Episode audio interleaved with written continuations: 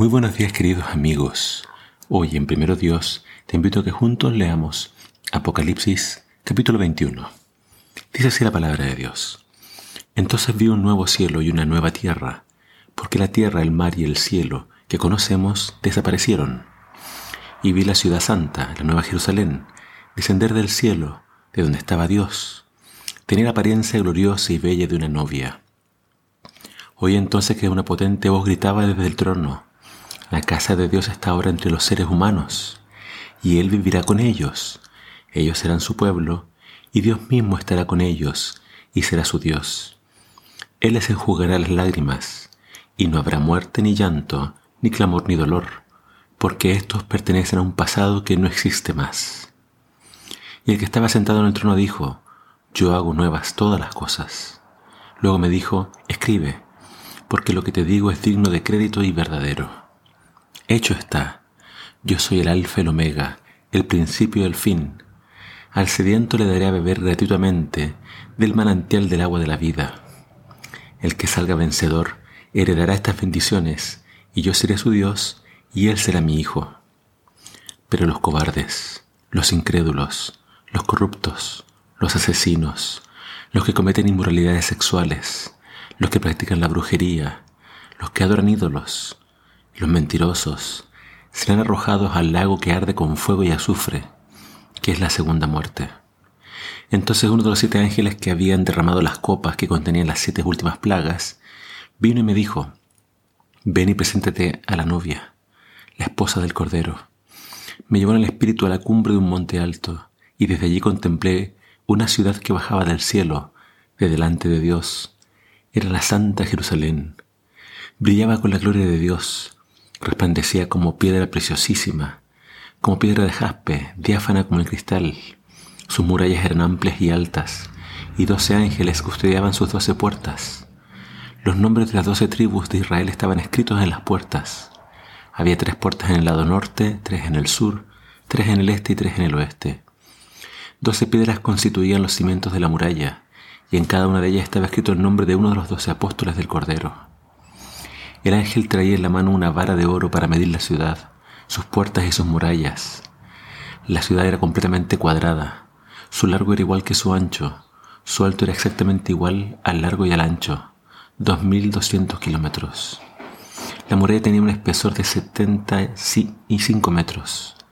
El ángel utilizaba medidas humanas. La ciudad misma era de oro puro, transparente como el vidrio. La muralla era de jaspe, las doce piedras de sus cimientos estaban adornadas con piedras preciosas, la primera con jaspe, la segunda con zafiro, la tercera con ágata, la cuarta con esmeralda, la quinta con ónice, la sexta con cornalina, la séptima con crisólito, la octava con berilo, la novena con topacio, la décima con crisosprasa, la undécima con jacinto y la duodécima con amatista.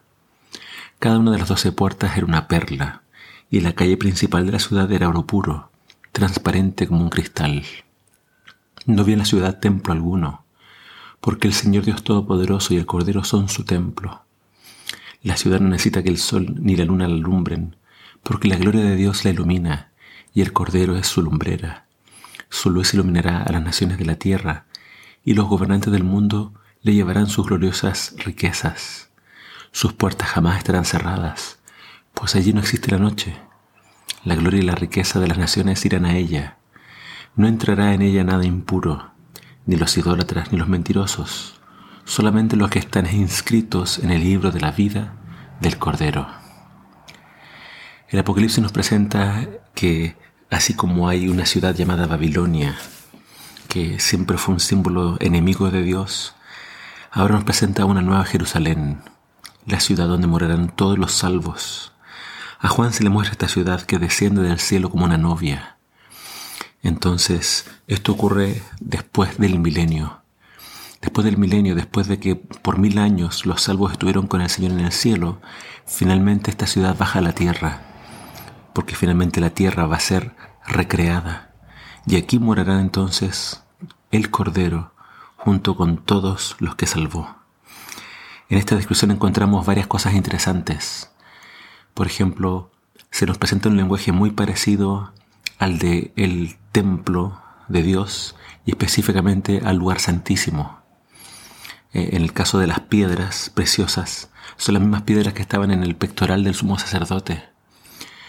Todo lo que vemos en esta ciudad nos habla de santidad, pureza, y donde el pueblo va a estar directamente relacionado con Dios.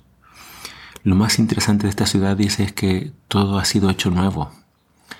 Es decir, las experiencias que tenemos acá de muerte, llanto y dolor en el cielo y en la presencia de Dios ya no existirán más.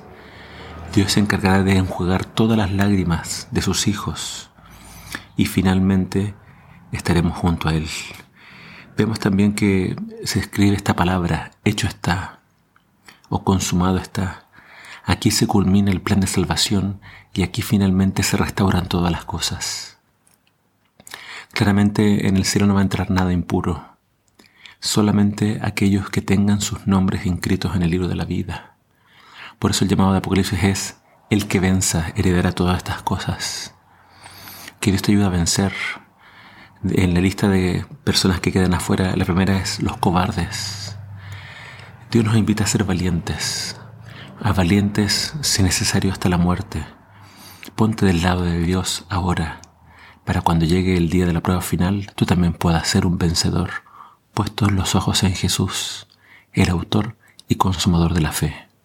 Que el Señor te bendiga.